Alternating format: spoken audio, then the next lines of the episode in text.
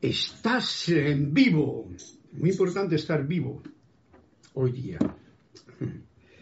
Muy buenas tardes, muy buenas noches. Comenzamos la transmisión y aunque casi no me ha dado tiempo a prepararme, tengo una serie de flautitas aquí con la que quiero comenzar esta transmisión para saber si se escucha bien todo, etcétera, etcétera. Mirad, mirad qué flautas que trae ahí. Cuatro. A ver con la que tocamos, ¿no? Para hacer el llamado musical. Esta, por ejemplo. Esta es una flauta india, Abu Nasari, no sé cómo se llama, se llama Zeni, y suena así para todos ustedes.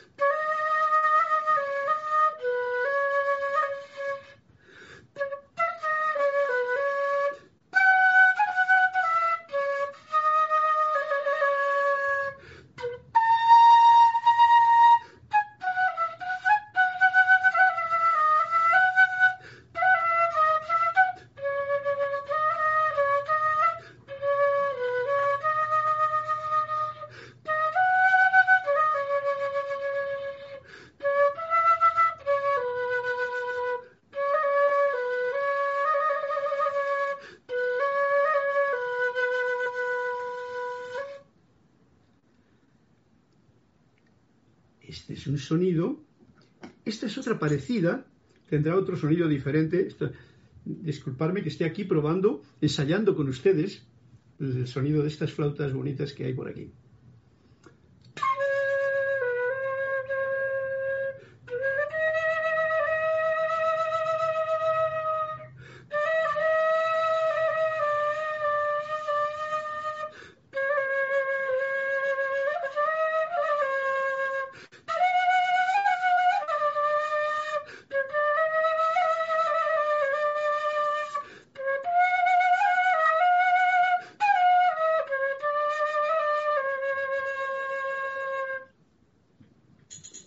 Y a diferencia con esta otra, que esta sí que es, estas son de la India. Yo como no soy indio, aunque a veces lo hago, pero me permito el lujo de tocar estas flautitas, como les invito a que ustedes también prueben. Cualquier instrumento hoy día es bueno y puede ser un descubrimiento de las cualidades que cada cual tiene ocultas ahí o esperando a que se despierten. Esta sería una flauta nativa americana. Yo la he tocado mucho, pero hace mucho tiempo que no toco esta flauta. A ver cómo suena.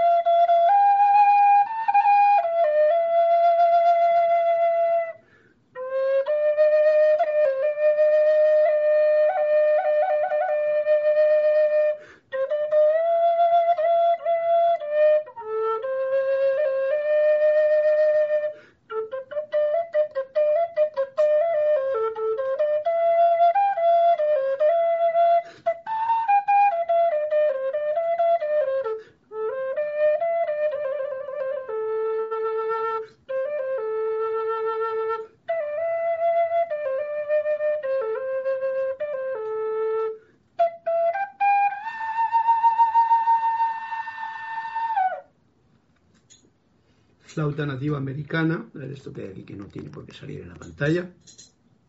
Aquí tengo otra que esta, esta no me atrevería a tocarla ahora mismo. Esta es una flauta mágica. Este es el ney, un instrumento egipcio, turco, de toda aquella zona. En realidad es una caña, como la podéis ver, ¿no? Una caña. Una caña que otro día, no la tengo por aquí, os leeré un poema del ney, de la caña, que escribió un sabio sufí hace mucho tiempo. Está muy difícil de tocar. Yo se la regalé a Jorge Jorge Carrizo, y me la devolvió de nuevo y dice, no soy capaz de sacar el sonido. Y a mí me cuesta también el sueño. Vamos a ver si sale simplemente un pequeño y lastimero llanto, que es en realidad lo que esta flauta suele traer al sentimiento.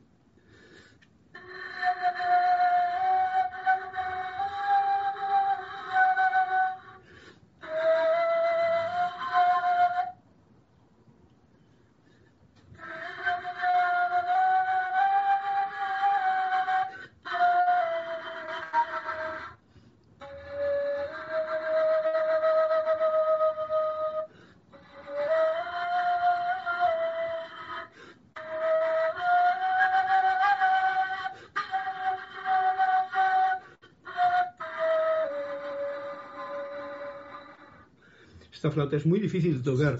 Te falta estar muy, muy en paz con uno mismo y soplar muy suavecito, que aquí como no sé si el, si el volumen es adecuado, pues en el soplo demasiado fuerte probablemente y cuesta el sonido. Es una flauta maravillosa, el Ney se llama, Ney. Tiene esta boquilla y tiene por aquí, y con esto es lo que he hecho También se puede tocar sin la boquilla, ¿no? ¿Ve cómo suena? Este es el llamado de la clase, por lo tanto me permito el lujo de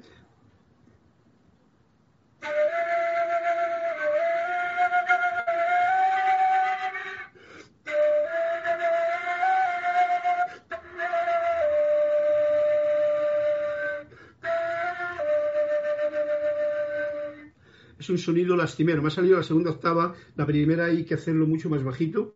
Es muy bonita cuando se toca bien. Yo tengo un amigo que la toca excelente en España y, realmente cuando se toca bien yo simplemente estoy haciendo unas pruebas, pues para incitaros, como siempre, a que tengáis una buena tarde en el que momento como este, que abrimos la ventana, en este caso de mi corazón, y de la clase de hoy, la voz del yo soy, a todos ustedes que estarán ahí conectados o a los que se conecten, a los que se conecten más tarde, por lo que veo, suena todo bien, voy a taparme para no verme, porque si no me miro mucho a mí mismo y no está bien. Y de esta forma puedo chequear también lo que hay aquí en, en la clase. Serapis Bay, tengo que apuntar aquí.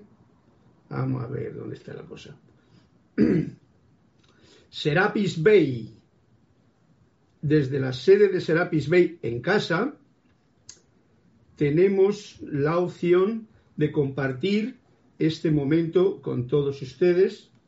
Así es que aquí yo tengo los comentarios ya y voy a empezar a leerlos para que sea la introducción. Yo os doy la bienvenida con un fuerte abrazo y con un saludo eh, invocando a esta magna y todopoderosa luz presencia de vida, fuente de vida, presencia yo soy en mi corazón, que reconoce, saluda y bendice a la presencia yo soy en vuestros corazones.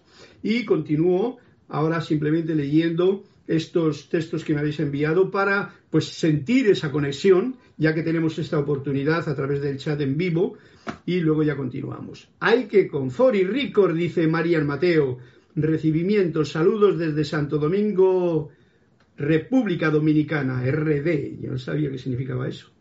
Naila Escolero, saludos hermanos y hermanas, Dios os bendice desde San José de Costa Rica. Gracias por esas hermosas notas. Hoy deleítanos con la página 222. Toma ya, ese es mi cumpleaños para dentro de un par de meses, el 22 solamente. María Laura Mena, un fuerte abrazo hasta Argentina. Hola, bendiciones y abrazo también cuántico desde Argentina y desde Panamá. Alina Teodovich. Buenas tardes. Quiero hacer una consulta porque dicen que el Reiki es malo y el yoga no se debe practicar. ¿Y tú cómo responderías a esa pregunta? Mira, hay un dicho. Eh, la pregunta era la siguiente. Buenas tardes. Quiero hacer una consulta. Consulta. A mí. Porque dicen que el Reiki es malo y el yoga no se debe practicar. Desde ya, muchas gracias por la información. Yo te digo lo siguiente. Mira, mi abuelo tenía una frase que yo me quedé con ella cuando era chiquitín, que me decía lo siguiente. Si dicen que dicen, que digan lo que quieran. Y eso no es solamente respecto al reiki, al yoga, la política, las medicinas, los, lo que sea, con respecto a todo. No escuchemos lo que otros dicen que otros dicen, porque eso no tiene nada que ver con tu presente, con tu regalo de vida que es aquí y ahora. Y ahora te respondo dentro de mi, óptica, eh, Alicia, Alina Teodovich, a lo que tú me preguntas. Nada es bueno ni malo. Esa es la dualidad en la que estamos. O sea que para unos puede ser una visión mala, eh, por ejemplo, ¿qué puede ser malo? El, bañarte en un, en un río, para ellos es malo porque piensan que les va a comer algún dragón y para otros es buenísimo, ¿no? Pues exactamente igual todas las cosas. Nada es bueno ni malo. Ahora yo te digo, sobre todo los ejercicios que tienen que ver con la unidad, con la reconexión con tu verdadero ser, con esa, mm, con esa práctica de unirte lo externo, el poco yo, con tu verdadero ser que hay dentro, todo lo que sea en, en esa dirección, considéralo ya un caminar por el camino correcto porque te está llevando a ti mismo, que eso es lo importante. Y si a ello te conduce el yoga, que por cierto significa unión, lo mismo que religión significa unión, ¿no? Religare, pero sin embargo ya sabéis, hay muchas religiones y hay mucha gente que es muy buena en las religiones, en cualquiera de las religiones, y hay otra gente que vamos las patrañas y los crímenes y las cosas que han hecho. Es su problema, no el tuyo. Por lo tanto, no te preocupes. Alina Teodovich, mi punto de vista, no te preocupes. Haz lo que tengas que hacer lo mejor posible en cada momento y que eso sea armonioso, que sea puro, que te dé alegría y entusiasmo, especialmente en estos momentos, que sea creativo y que lo disfrutes y que no haga daño a nada ni a nadie. Ya con eso que te he dicho creo que puedes andar tranquilamente sin comerte el coco. Porque estas son preguntas y respuestas, no preguntas, esto lo tuyo es una consulta.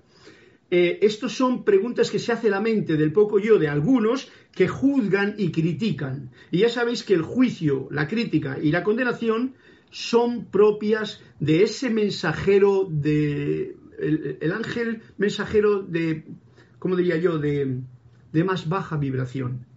¿Eh? ¿Vale? ¿Entendido? Esto lo estoy diciendo para ti, pero lo estoy compartiendo todo porque esto ya es parte de la clase. Como os he dicho, cualquier pregunta, del nivel que sea, que la preguntéis, yo trataré de decir lo que siento por mi experiencia. Marian Mateo, esta flauta de caña son las famosas flautas del dios mitológico griego Pan se escucha como un viento. Sí, señorita, esta flauta de caña, eh, la flauta de pan es diferente a otra que han hecho, pero esta es la flauta que significa eso, una caña. Y sabéis que el sonido de la flauta de la caña es un sonido que lo produjo en principio el viento. Una caña se rompió en un cañaveral, se abrió algo en la parte de arriba, en la parte de abajo, el viento sopló, y lo mismo que cuando pones una botella y sopla el viento, puedes hacerlo sonar, sonó la caña y alguien pues lo utilizó con inteligencia para poder hacer música mmm, que salga del corazón o de donde lo saque. Sí, así es.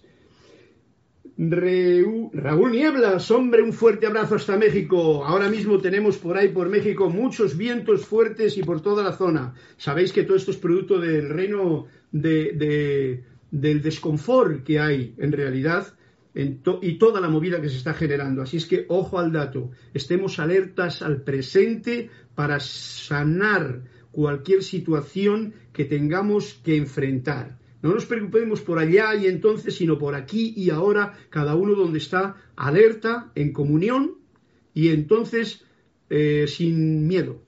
Por supuesto, sin miedo, que hoy día es lo que más se vende. ¿Vale? nada de miedo. El miedo es un amigo que está ahí esperando o avisándote de algo, pero nada más que le dices fuera.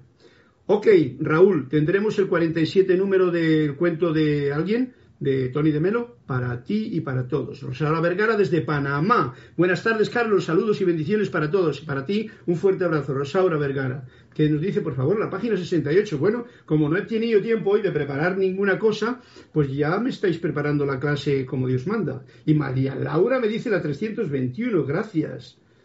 Jacqueline Dios dos Santos desde desde Uruguay. Qué bonito Uruguay. Gracias Jacqueline por tu comentario, por tu conexión y un fuerte abrazo también hasta ese bonito y bello país. Alina Teodovich, muchísimas gracias. Fue gente de metafísica la que me dijo es esto. Mil gracias. Bueno, creo, Alina, creo que has podido comprender mi punto de vista. ¿eh? Para que no te, no te preocupes. Da igual la gente que se pone títulos, incluso no todos somos seres que estamos aprendiendo en el aula planetaria de la Tierra cosas. Y hay muchos diferentes métodos de aprender y cada cual le corresponde uno. El asunto es que tú utilices el que en este momento te está viniendo a mano y los, lo utilices lo mejor posible con el fin de enriquecerte y elevar la conciencia tuya. ¿Hasta qué punto? Hasta que conectes verdaderamente con tu verdadero ser y puedas iluminar tu camino y el de los demás cuando pasan a tu lado. Marian Mateo, me encanta el yoga, tengo tiempo que no lo hago, pero lo debo mucho. Ok, te digo lo siguiente, el yoga es una... Yo he sido, hasta he enseñado yoga y todo, o sea que no sé de lo que estamos hablando, ¿no? El yoga a los 30 años yo tuve un amigo que hacía yoga y hice yoga, me puso las pilas, ¿vale? Porque muchas veces la energía la tenemos tan, tan estropeada la tenemos tan estropeada por los hábitos, las costumbres, las mentalidades, los conceptos, las bebidas eh, y todas esas cosas que hacen que el cuerpo se vaya deteriorando en su funcionamiento energético, que entonces cuando me puse a hacer el yoga, lo digo personalmente porque yo lo hice durante años, ¿eh? Eh, desde los 33, a mí me cambió, mm, bueno, todo me cambió la vida, ¿no? Era una etapa en que era un cambio en mi vida. Entonces el yoga fue uno de los momentos fundamentales. Yo aprendí a hacer yoga y enseñé yoga, incluso daba algunas clases de yoga. Nunca lo hacía cobrando, porque el problema del yoga es cuando se ha convertido en algo moderno. El yoga es muy profundo. El yoga es algo muy profundo porque significa unión, unión con tu verdadera fuente.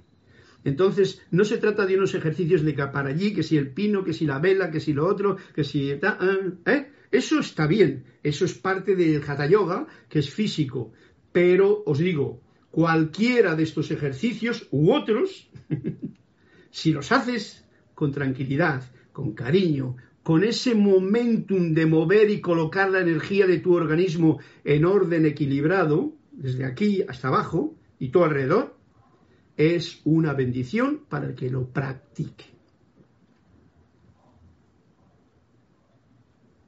Así es que, Marian Mateo, me encanta. Tengo tiempo que no lo hago. Bueno, pues ya sabes tú, Marian, si tienes ganas, algunas asanas, el saludo al sol, por ejemplo, unas asanas simplemente tocando eh, tierra, eh, levantando de por aquí, otro poquito para En fin, mover la energía del organismo permite que se haga yoga, permite que se haga una unión, si uno se centre, tiene que ver con la respiración y tal. Bueno, no voy a hacer yo más cosas. Alma Teodovich, mensaje cancelado. Bueno, no pasa nada, Alma.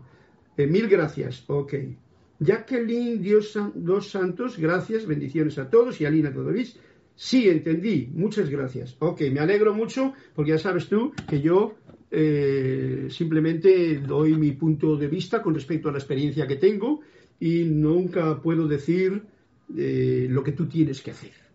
Yo digo lo que yo he hecho y me ha servido. Y lo que yo hago ahora, y lo que hago es pasar lo más posible de calificar las cosas como buenas o malas. ¿Por qué? Porque cuando yo califico, estamos en un mundo en que todo está así, ¿eh? la dualidad, el bien y el mal.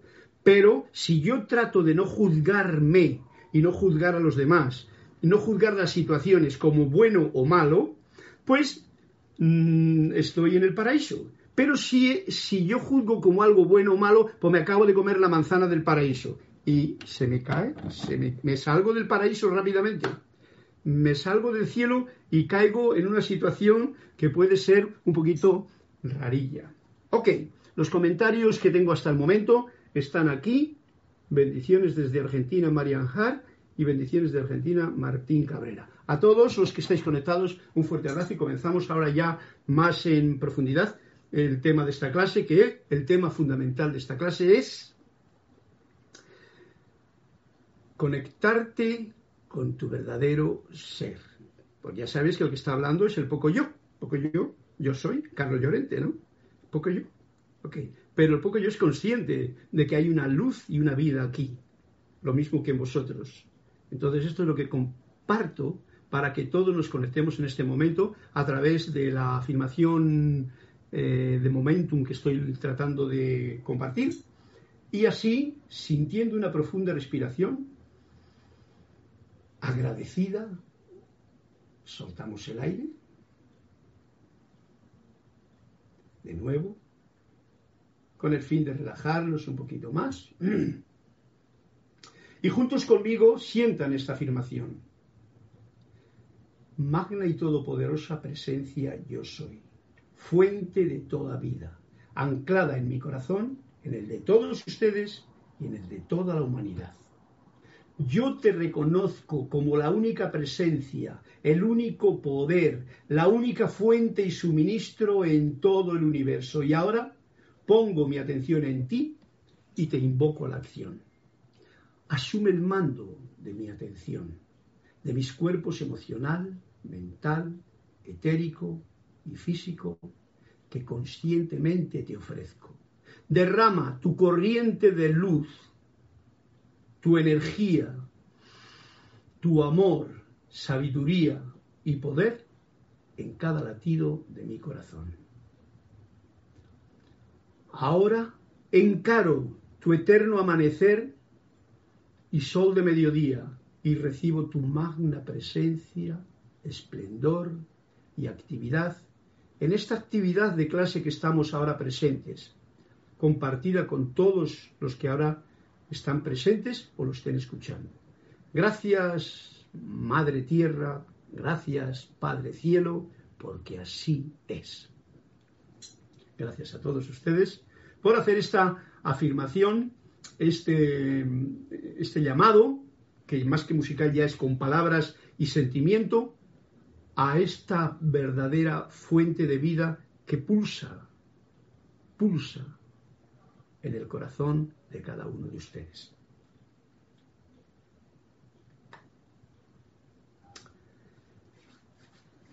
Hoy ha sido un día muy especial porque, entre otras cosas, Podré ayudarte con eso si activas no, la no, ubicación exacta. no, no, Siri, me ha salido aquí, sí, hablándome, pero si yo no tengo conectado esa historia. Ok, estas son las tecnologías que cuando está uno en algo bien concreto, si uno no se descuida o si uno se descuida, rápidamente te llevan en otra dirección. Y la dirección que hay que ponerse ahora es justamente en esta que nos hemos conectado, en sentir la presencia en todo.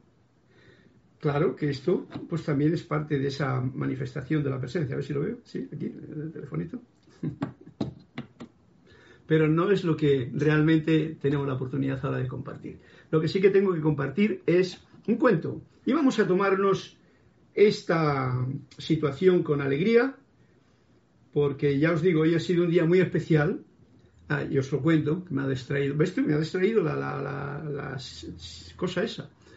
Eh, muy divertido, no os puedo contar todo porque esa es la vivencia mía, ¿no? Pero entre otras cosas hemos tenido la misa de esa misa que se celebra luego para que Margarita, la madre de Kira, que desencarnó el lunes pasado, pues ha tenido ese momentum que como son familia católica, apostólica, romana y todas esas cosas, pues entonces ha eh, esta despedida, despedida que se suele hacer, ¿no? Muy bonita, el cura muy simpático, tenía sus cositas muy especiales, me ha encantado, me ha agradado mucho y hemos estado allí pasando un rato ameno, divertido, además, porque el cura era divertido y, todo muy bien. Y entonces como Margarita, que para mí era, yo la quería muchísimo porque ella a mí también, ¿no?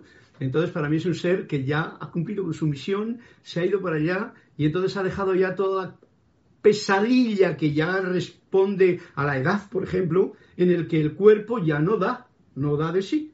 Y entonces, si ya no da de sí, pues, como decía ella, y papá, Dios, llévame ya. Y la llevo, ¿no? Y hoy lo hemos celebrado. Ok, eh, vamos a ver entonces si con esto que hemos dicho hasta ahora, los cuentos que me estáis pidiendo nos ayudan. Vamos a la página 222, que Naila Escolero me pide que cuente un cuento. Naila Escolero eh, pide la 222, vamos al libro gordo porque en el pequeño no está. Estoy seguro. En efecto,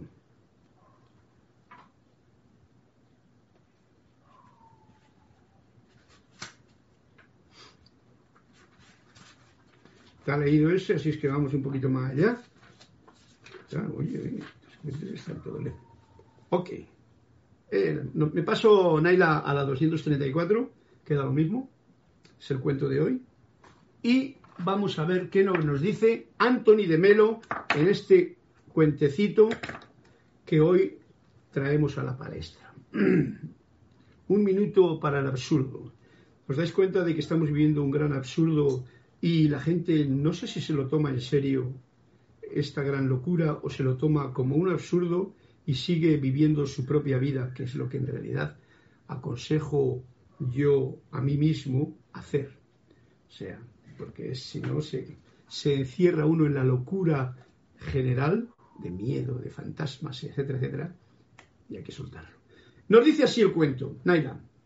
A un comerciante que había conseguido huir de la penuria y ganar mucho dinero, le dijo el maestro, Érase una vez un hombre que tenía miedo de sus huellas. De modo que, en lugar de caminar, se puso a correr, con lo que únicamente consiguió aumentar el número de sus huellas. Lo que tendría que haber hecho era detenerse. Naila, como ves, si quieres te le dejo para que le comentes tú o espero a que me venga un poquito de, de comprensión del cuento. ¿Vale? Repito, érase una vez un hombre que tenía miedo de sus huellas. Tenía miedo de sus huellas. De modo que en lugar de caminar, despacito y tranquilo, se puso a correr, con lo que únicamente consiguió aumentar el número de sus huellas. Y dice el maestro, lo que tendría que haber hecho era detenerse. Bueno, yo lo comprendo a mi manera, por supuesto, como es como debo de comprender las cosas, o sea, bajo mi óptica, y nos está dando una gran lección. Primero, si el hombre tenía miedo de sus propias huellas, ¿eh? y está hablando a un rico comerciante que había conseguido huir de la penuria, o sea, había huido de la penuria, dice al principio, y ganado mucho dinero. El maestro le contó este cuento, esa es la, introducción. Y le dijo, lo que tendrías que haber hecho es detenerte. Claro, porque estaba, es cuando uno huye de la penuria, cuando, a ver si, me, si lo puedo expresar como lo estoy viendo ahora, cuando uno huye, fijaros el sentido de las palabras, huye de la penuria, quiere decir que empieza a correr. ¿Y qué ocurre cuando uno huye de la penuria? O sea, que tiene dificultades y echa a correr para ganar dinero y ambición, etcétera. Que va dejando muchas huellas en el camino. Muchas huellas que no le van a gustar. Porque generalmente maltratas a uno u a otro, pisas por aquí, pisas por allá, porque lo que tú te interesa es realmente salir de la penuria, o sea, ganar mucho dinero. ¿Mm? Entonces el maestro lo reduce en el cuento y dice, lo que tendrías que haber hecho, sencillamente, para salir de la penuria, fijaros lo que dice, lo que digo yo, mejor dicho, para salir de la penuria, lo mejor que tendrías que haber hecho es detenerte.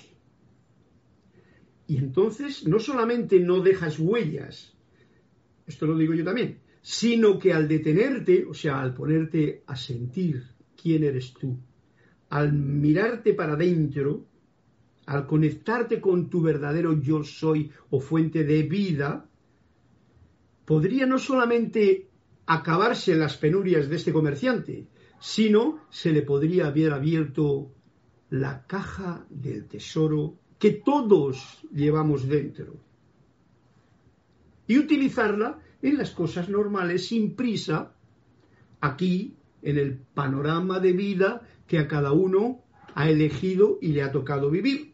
Le ha tocado vivir porque lo ha elegido. Consciente o inconscientemente, ¿vale?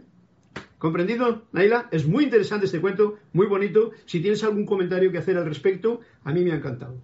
Gracias, Naila. Y como hay más cuentos, pues vamos a por otro más que me pide aquí. Me pide aquí Raúl Nieblas. Hombre, Raúl, un fuerte abrazo hasta México lindo. Y vamos a por la página 47 porque en la página 47 estoy seguro que tenemos un punto fundamental. Mira, eh, voy a encender esto y se me va a apagar. Estas cosas hay que cargarlas a menudo. Raúl, el título del cuento que me has pedido y que vas a compartir con todos nosotros se llama Discernimiento. Y dice así, ya me he pillado los dedos una vez, nunca más volveré a enamorarme. Dijo el amante que se había visto rechazado por su amada. Y dice el maestro, eres como aquel gato que habiéndose quemado por sentarse en una estufa, nunca más quiso volver a sentarse. replicó el maestro. Otro cuento también bien, sutil, Raúl, ojo al dato, a los que tengan esa conciencia de, esto lo he escuchado mucho y si os examináis internamente cada uno, podréis ver claramente cómo muchas veces hemos hecho esa clase de afirmaciones. Ya no quiero saber más de esta persona, ya no quiero saber más, ya no me voy a meter más en el agua, ya no voy... En fin, son, ¿cómo diría yo? Programaciones que uno se hace por alguna cosa que en el momento presente no le ha gustado y que le anulan la posibilidad de disfrutar de eso en el resto de su vida, hasta que no cambie el, el chip.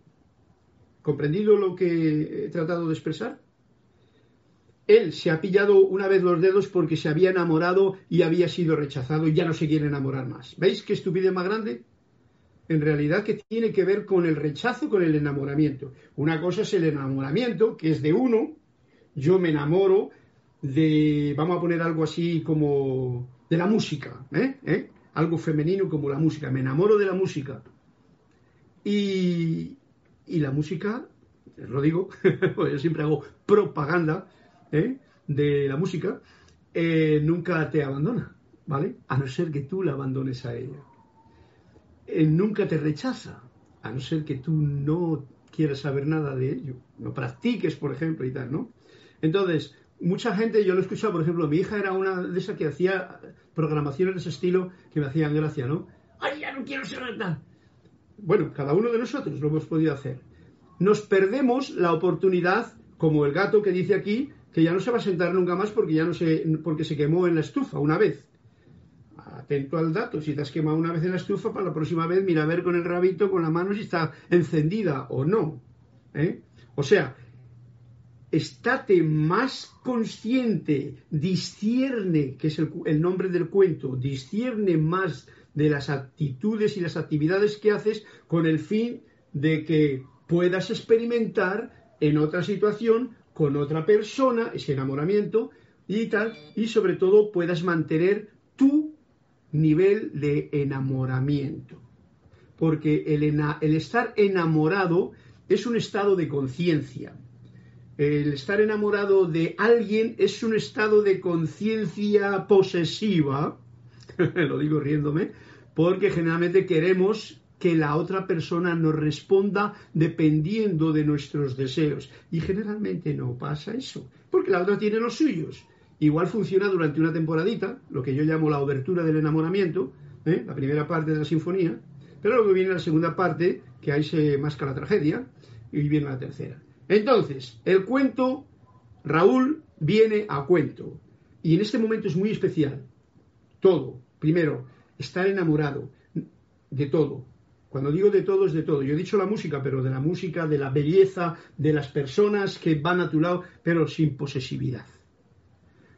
Porque de lo contrario caes en la trampa de las flores, de las plantas, del amanecer, del aire que respiramos, del agua que bebemos, de la tierra que nos da el alimento, de los colores, de la vida, de todo.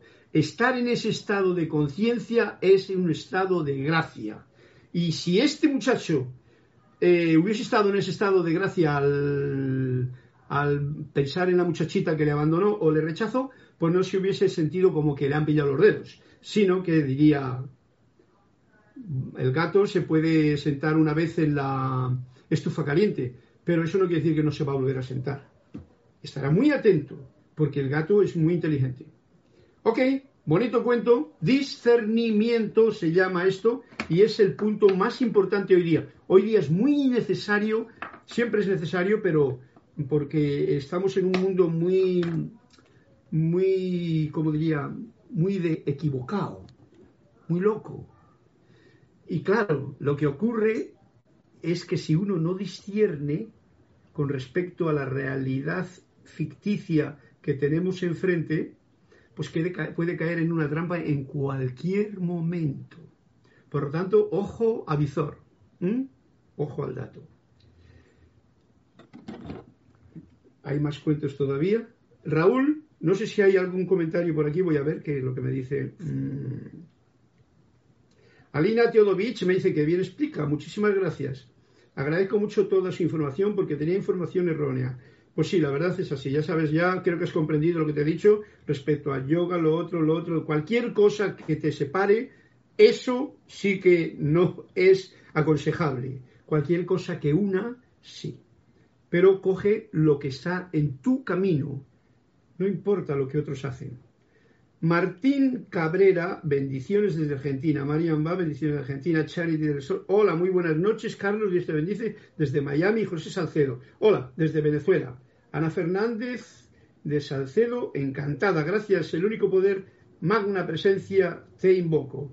Eso es, no solamente te invoco, sino reconoce que esa magna presencia eres tú misma en una dimensión que ahora, en el poco yo, prácticamente no la puede ver. Reconoce con humildad, alegre, no humildad de, alguien que se deja pisar. hablando de humildad, hay mucha gente que habla de humildad y yo nunca suelo hablar, pero ya que me sale, hay una gente que dice, mira qué humilde soy, písame. No, no, no, eso no es humildad. La humildad es la humildad del guerrero, del cazador, uno que sabe realmente discernir, por ejemplo. Porque el que utiliza la, la humildad del por diosero, vamos a llamarla así, ese en cuanto tiene la oportunidad, pisa al otro. ¿eh? Ojo al dato. No sé a qué venía esto, pero de todas maneras... Mmm... Ah, sí. Raúl Nieblas, excelente. Gracias, Raúl. Si tienes algún comentario, sabéis que cualquier pregunta, cualquier comentario que se os ocurra en este momento de clase que tenemos, pues podemos, podéis hacerlo con todo gusto y con todo gozo. Em, vamos a, ir a otro cuento más, porque me habéis dicho que había más cuentos, ¿no? Había un cuento en la página 47 y María Laura Mena, de Argentina, me pide la 321 y me da las gracias por adelantado. Así es que, ups, se me ha caído.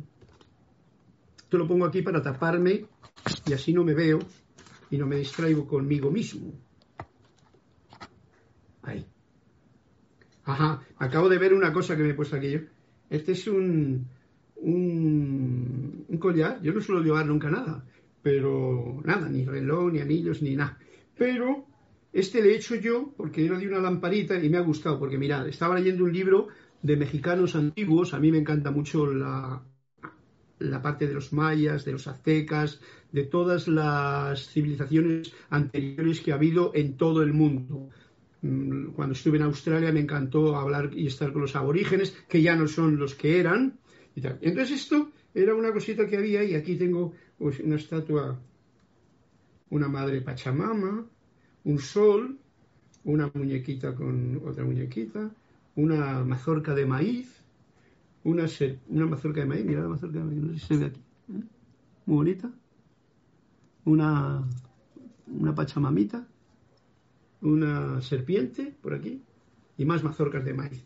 Mazorca de maíz es una de las riquezas y regalos de los dioses, según decían los mayas, los aztecas, los antiguos y tal. Y es una riqueza muy hermosa cuando no es transgénico. ok. La página del cuento de hoy, me hace reír esto, es Rosaura Vergara me pide otra, eh, la página 68. Luego te lo cuento. Ahora vamos a por la página 321. Hoy es una clase de cuento, ¿no?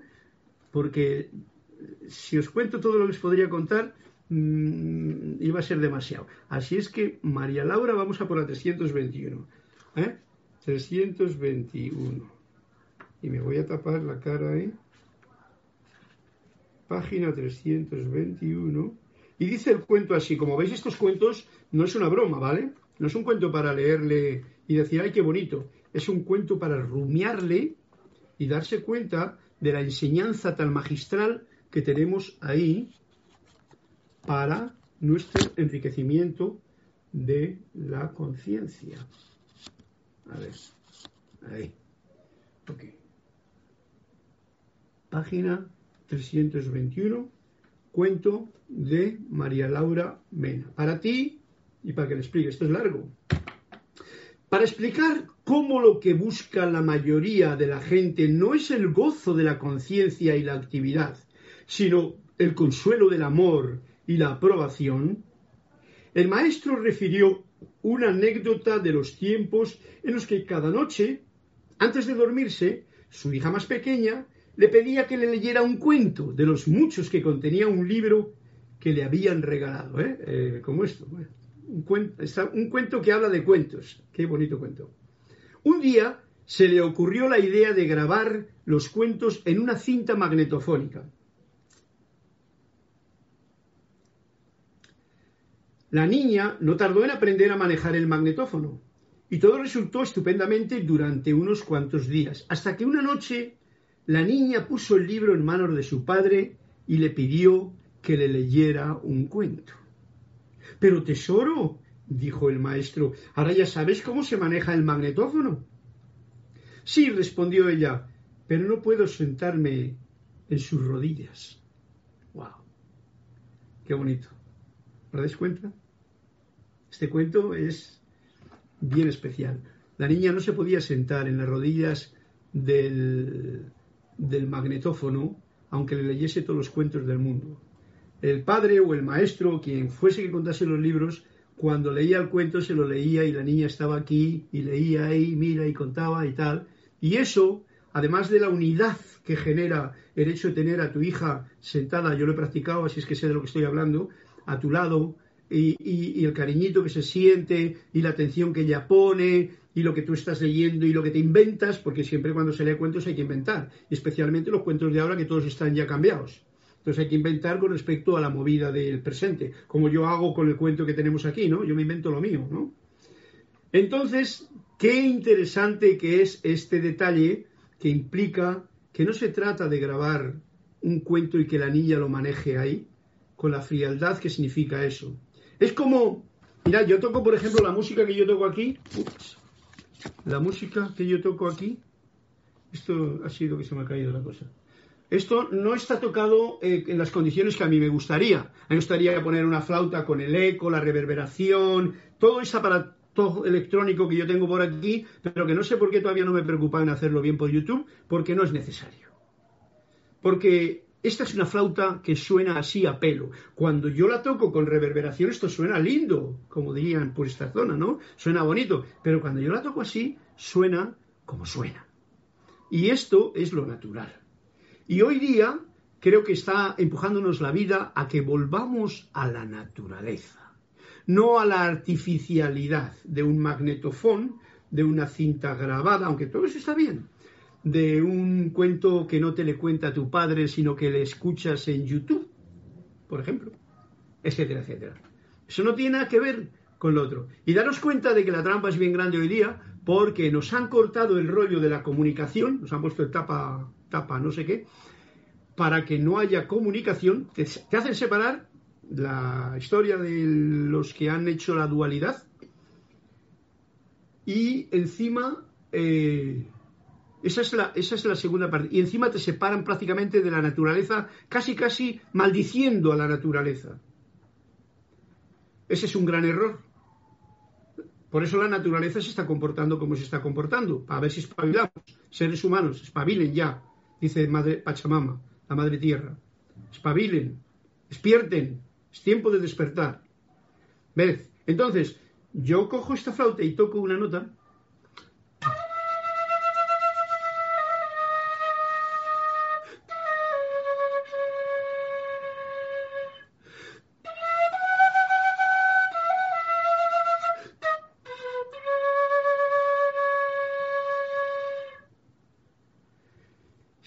sonido no tuviésemos ningún pensamiento en el poco yo, es suficientemente hermoso y grande que no necesita ni magnetofón, ni disco, ni computadora, ni reverberación, ni nada.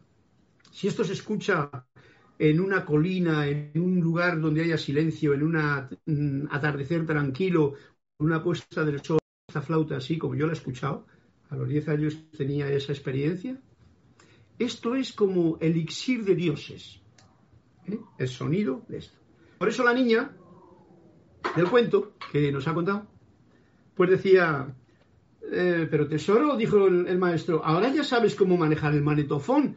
Dice, sí, respondió ella, pero no me puedo sentar en las rodillas del magnetofón.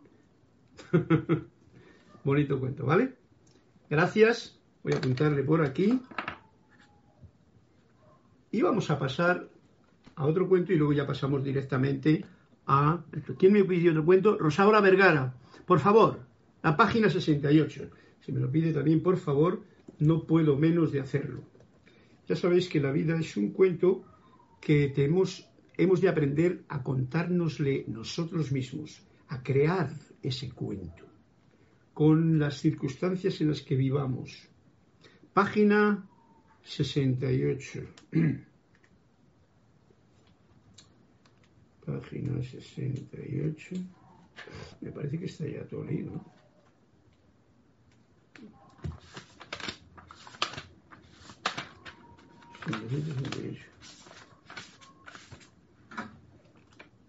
A ver si hay alguno que no esté leído por aquí. Uy, este libro ya me parece que le tenemos casi leído. Pero mira tú por dónde. No. Y es larguito, ¿eh? Este es larguito. Vamos a ver. Rosaura, un cuentecito un poquito más largo. Me, me acortaré yo a la hora de hacer comentarios. Un tendero acudió afligido al maestro para decirle que enfrente de su tienda habían abierto un gran almacén que amenazaba con obligarle a dejar el negocio. Su familia había regentado la tienda durante un siglo y el perderla ahora significaría su ruina, porque él no estaba preparado para hacer otra cosa. ¿Mm? ¿Comprendéis el mensaje? Tiendecita pequeña, de un siglo familiar, te colocan un mall enfrente. El maestro le dijo, si temes al propietario del gran almacén, acabarás odiándolo. Y el odio significa tu ruina. Ojo al dato. Punto número uno, muy fundamental. ¿Qué debo hacer, pues? le dice desesperado el tendero. Sal todas las mañanas a la puerta de tu tienda y bendícela, deseando su eh, eh, a, la, tienda y bendícela, deseando su prosperidad, la de la tienda. Luego vuélvete hacia el gran almacén y bendícelo también. ¡Wow! ¿Qué mensaje trae este cuento? Sal todas las mañanas a la puerta de tu tienda y bendícela. O sea, ven, decir, habla bien de la tienda. Ah, eh, en fin, ya sabéis. ah, y vuélvete luego hacia el gran almacén que están construyendo y bendícelo también. ¿Qué dices? bendecir al que me, hace la competencia y va a destruirme. Cada una de tus bendiciones sobre él redundará en beneficio tuyo, y cada mal que le desees a él servirá para destruirte. ¿Qué eliges? ¿Tú qué eliges? Al cabo de seis meses regresó el tendero para contarle que, como se temía, había tenido que cerrar su tienda, pero que ahora estaba al frente del gran almacén y que las cosas le iban mejor que nunca. Bueno, este cuento fácil de entender, con buenos entendedores como vosotros, en este caso concreto Rosaura, con pocos, con, con pocas palabras basta para entender este cuento, y ya son bastantes. Aquí muchas gracias, los cuentos han sido bien enriquecedores y este quiere decirnos, por mi comentario que puedo hacer yo, lo siguiente. Bendice la vida allí donde se te presente.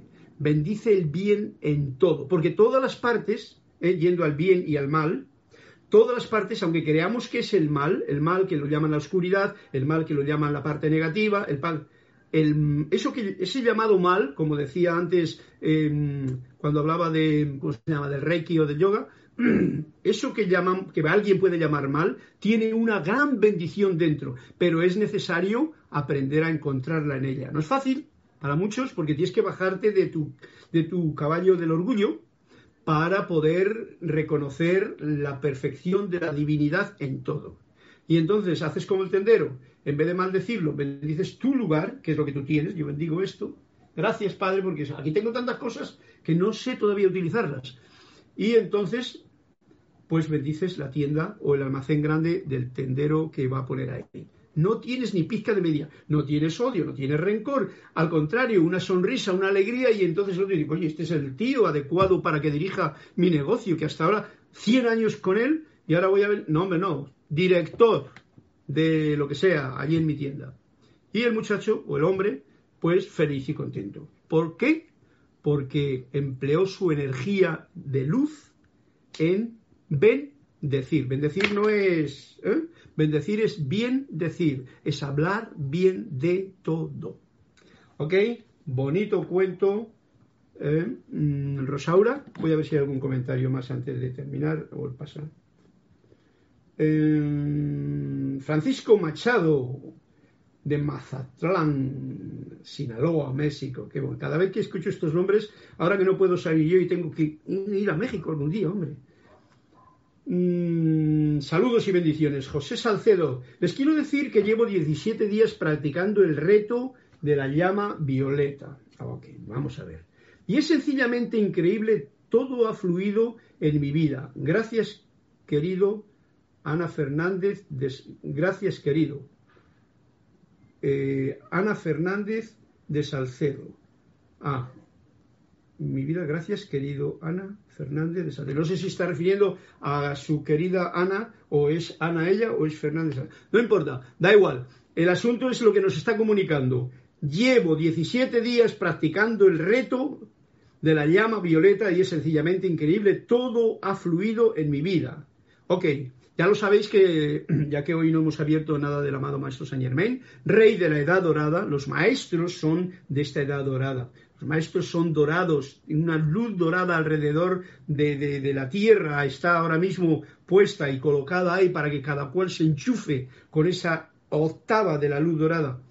El Saint Germain nos lo está diciendo y la herramienta fundamental que nos da Saint Germain es utilicen el fuego violeta transmutador. Porque en el tiempo de Piscis, ¿qué se utilizaba? El confesionario.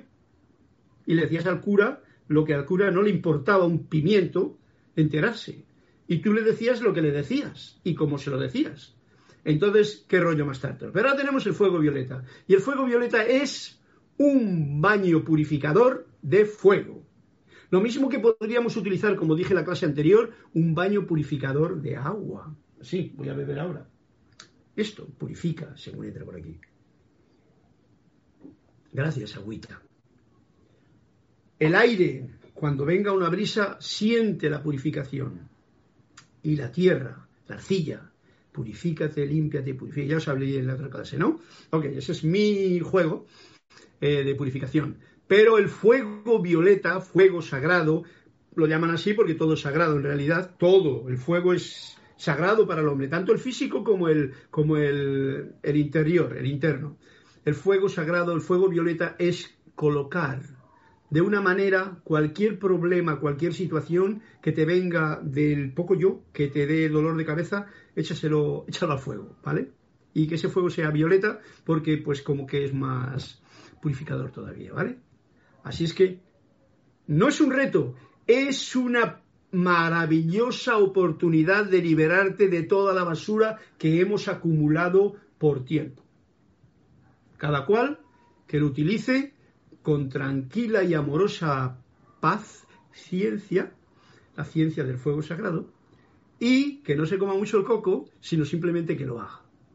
Y lo mismo que a este muchacho, que se llama mm, José Salcedo, o Ana Fernández de Salcedo, no sé, bueno, ya me explicas eh, cuál es la historia de eso, ¿vale?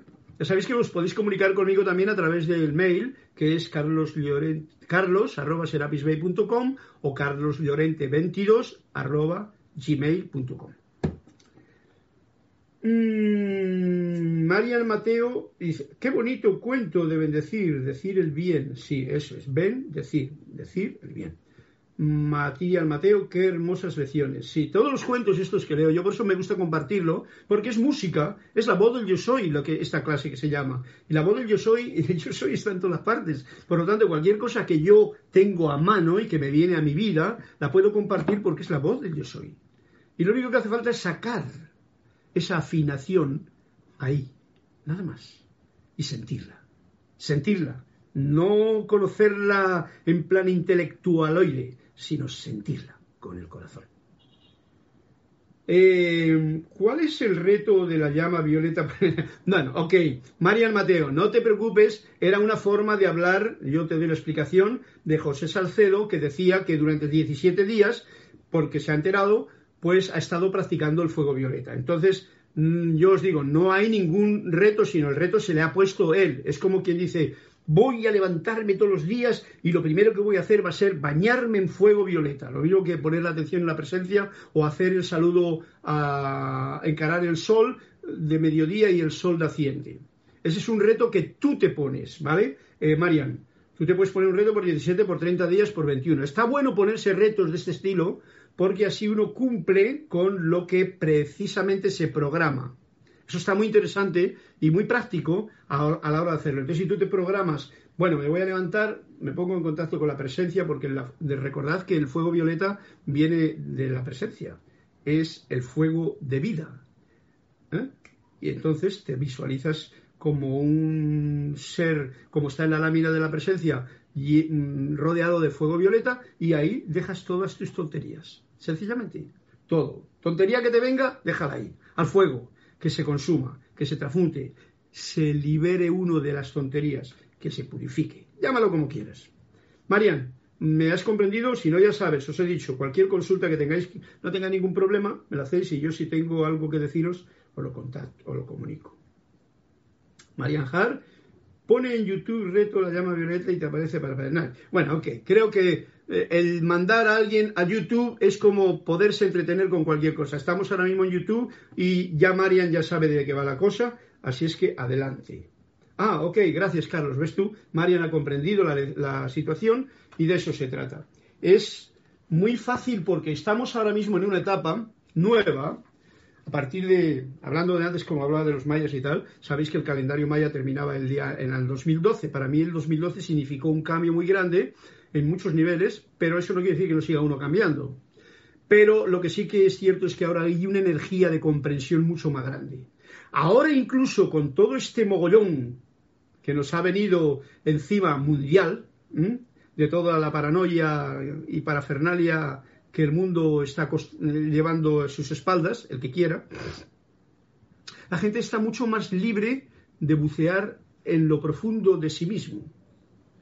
Y entonces se puede proponer retos, puede hacer cosas que antes no hacía, puede dedicarse más tiempo a sí mismo y a comprenderse, puede afinar su propio instrumento y que todo lo que salga por su boca, por su pensamiento, por su sentimiento, sea energético y revitalizador para él, para ella y para quien le rodee. ¿eh?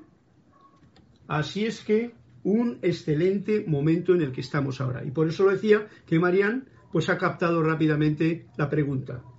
El reto es lo que uno se puede hacer en un momento.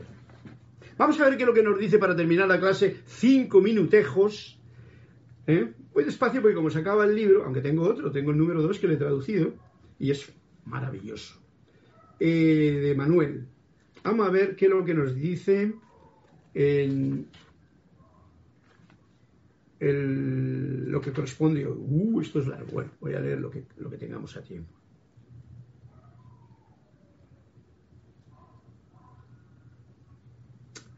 No sé dónde íbamos, no sé si leí algo, pero creo que en la página 148 del libro de Manuel, la pregunta que nos trae, voy a deletrearlo primero, decía así.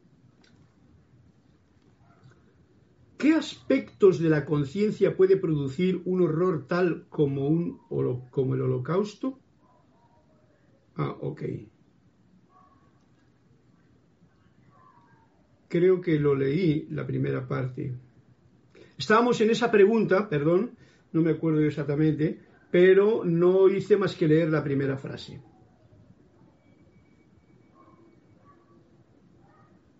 Bien, y decía algo así, continuando, de la clase del martes pasado. De una forma u otra, todos contribuimos a estos eventos, a los eventos del, de una clase de holocausto que haya habido, que como os dije en la clase anterior, ha habido muchos, no solamente los de la Segunda Guerra Mundial, que es lo que nos han contado de lo que hubo por allí y que le han echado la culpa a los nazis. Hemos tenido holocaustos a través de toda la historia, todo el tiempo, hasta en el siglo XX hay holocaustos, con niños en África, con gente que tiene que salirse de su país, con ciudades que les destruyen. Eso es un holocausto. Lo que pasa que lo ponen en las noticias y al día siguiente ponen otra. Ese es un holocausto. Y todos tenemos parte de eso. Dice, de una forma u otra, todos contribuimos a estos eventos.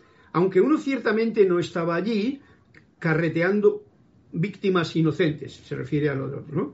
Cada uno, con muy pocas excepciones, y esto nos está tocando aquí dentro de nosotros, para que no elucubremos tonterías, cada uno de nosotros, con muy pocas excepciones, mantiene los mismos focos de conciencia que exageradamente generaron tales circunstancias.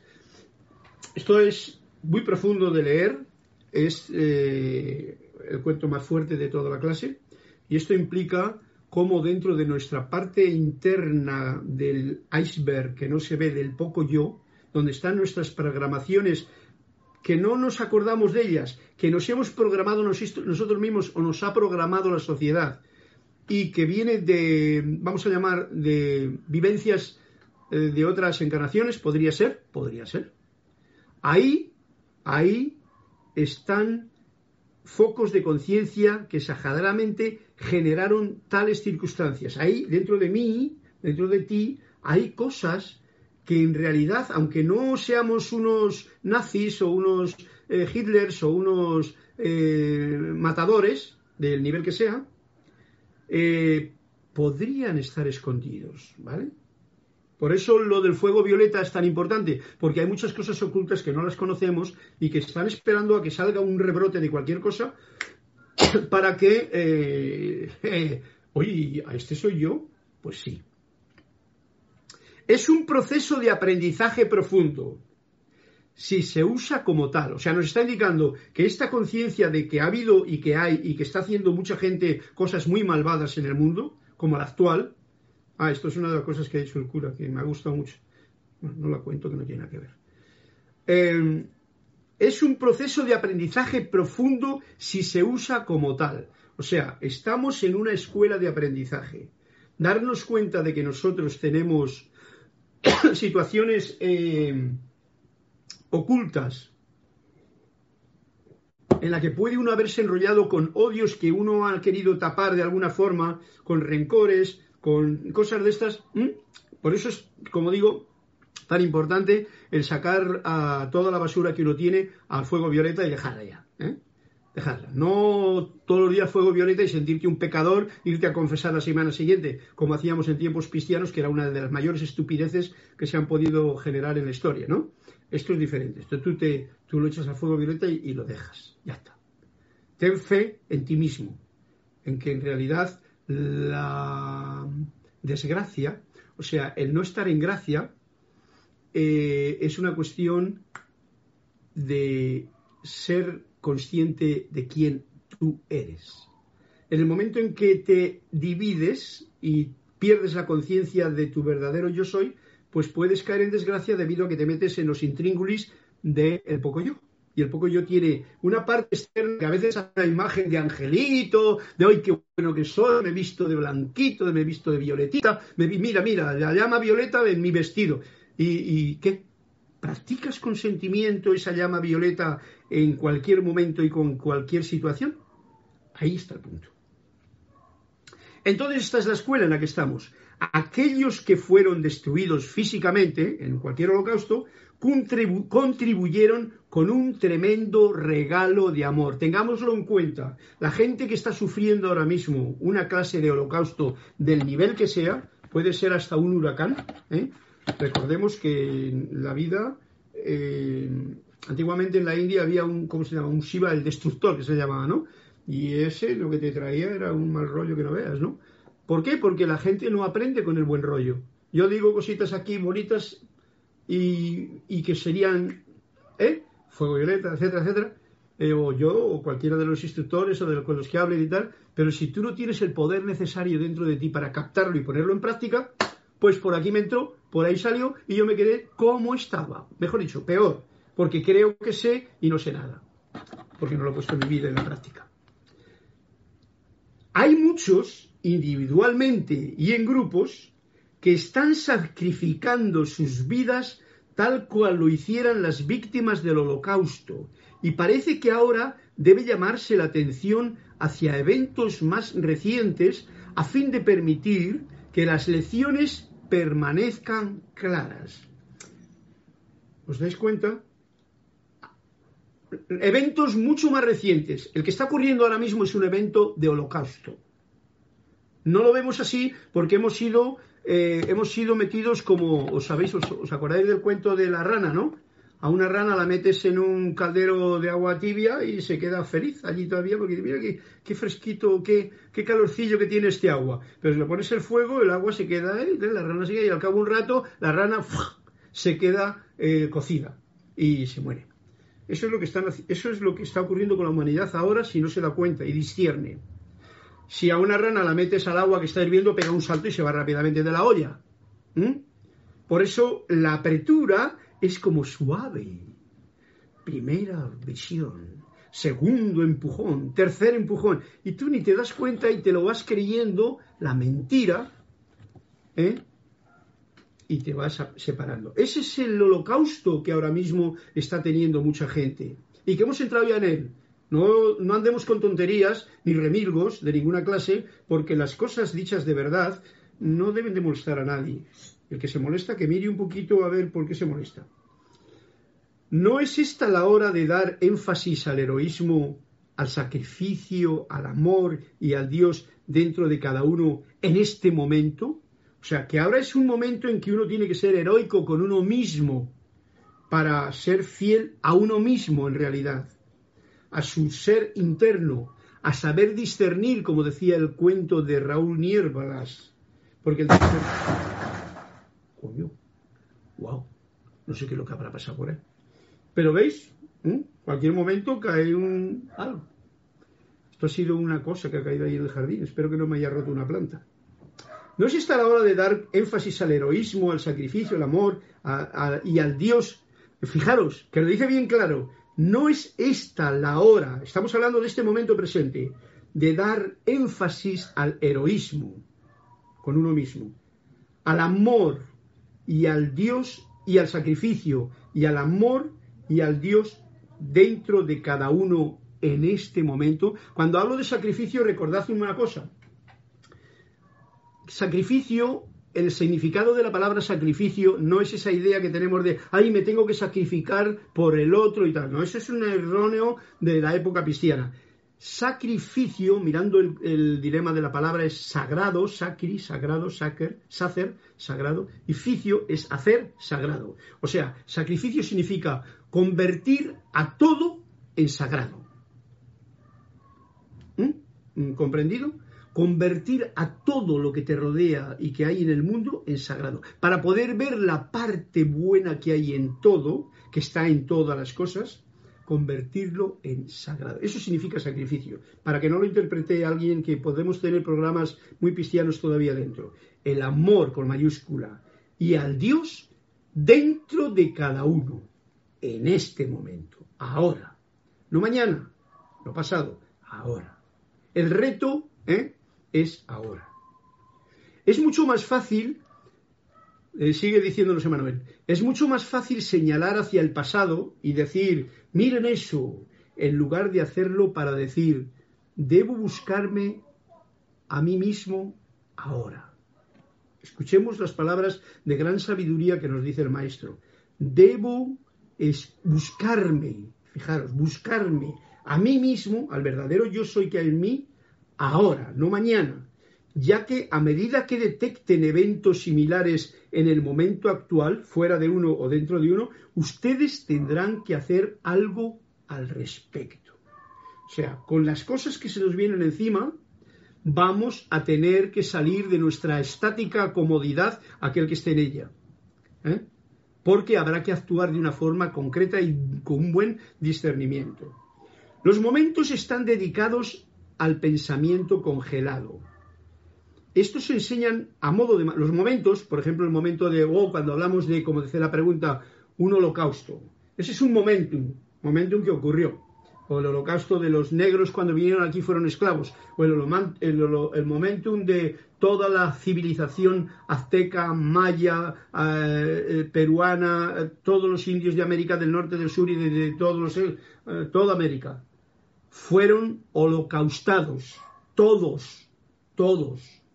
Eso fue entonces. Pero esos están dedicados como un pensamiento congelado, nos dice aquí Manuel. Eso es como algo que ocurrió. Pero ojo al dato, ¿qué es lo que está ocurriendo ahora?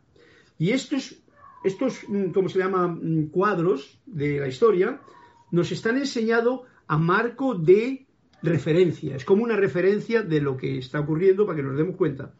Pero tienen la tendencia, hay una tendencia cuando uno, ¿eh? A fosilizar todo el proceso constante de desdoblamiento todo el proceso constante de, desdoblamiento. O sea, uno se queda con lo que ve de la historia encima te puedes ir a YouTube a mirar la historia de la guerra de no sé qué para ver lo malos que fueron aquellos. Y te tiras ahí dos horas hipnotizado viendo una cosa que, como dice aquí, un pensamiento congelado que te lo ponen ahí bonito y que tú estás distraído en vez de discerniendo. ¿Eh? la tendencia a fosilizar todo el proceso constante de desdoblamiento. Las lecciones deben aprenderse y, uy, esto es bien importante. Las lecciones en esta escuela planetario deben aprenderse y abandonarse. O quizá mejor, aprenderse y ser objeto de confianza. O sea, las aprendes y dices, acompáñame para que no se me olvide. ¿Vale? O las dejas, ya has aprendido la lección, pasa al siguiente escalón. Bien, ha sido una, la lección que nos ha dado hoy Emanuel, aunque yo algunas veces cuando estoy hablando ahí, como me miro a mí mismo, me lo estoy diciendo a mí mismo, ¿no? Yo ahora mismo he quitado el papelillo y me estoy viendo a mí ahí, mira, me, estoy mirando a mí mismo, en vez de miraros a vosotros, ¿no? Porque al tener la pantalla ahí, pues como, es, como que es, me atrae más. O sea, esto me recuerda lo siguiente, todo esto me lo estoy diciendo a mí mismo, que eres tú conciencia de unidad que va a ser la que va a despedir este momento de clase, ya que me he pasado un poquito más allá de lo normal, y va a ser con una nota de esta flauta, la despedida, dándos un fuerte abrazo, así de eh, del corazón, que la paz esté en vosotros. Y, porque ahora no hay abrazos ni virtuales, ni de luz, ni de nada, eh, que la paz esté en todos nosotros.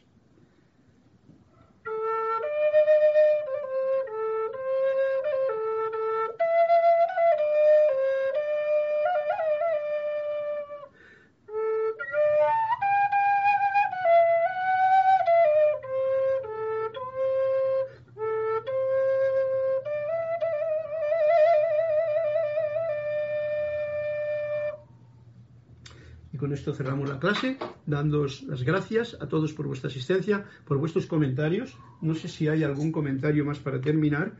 Voy a ver aquí. Eh, gracias Carlos, gracias Carlos y bien, ya os escribo yo.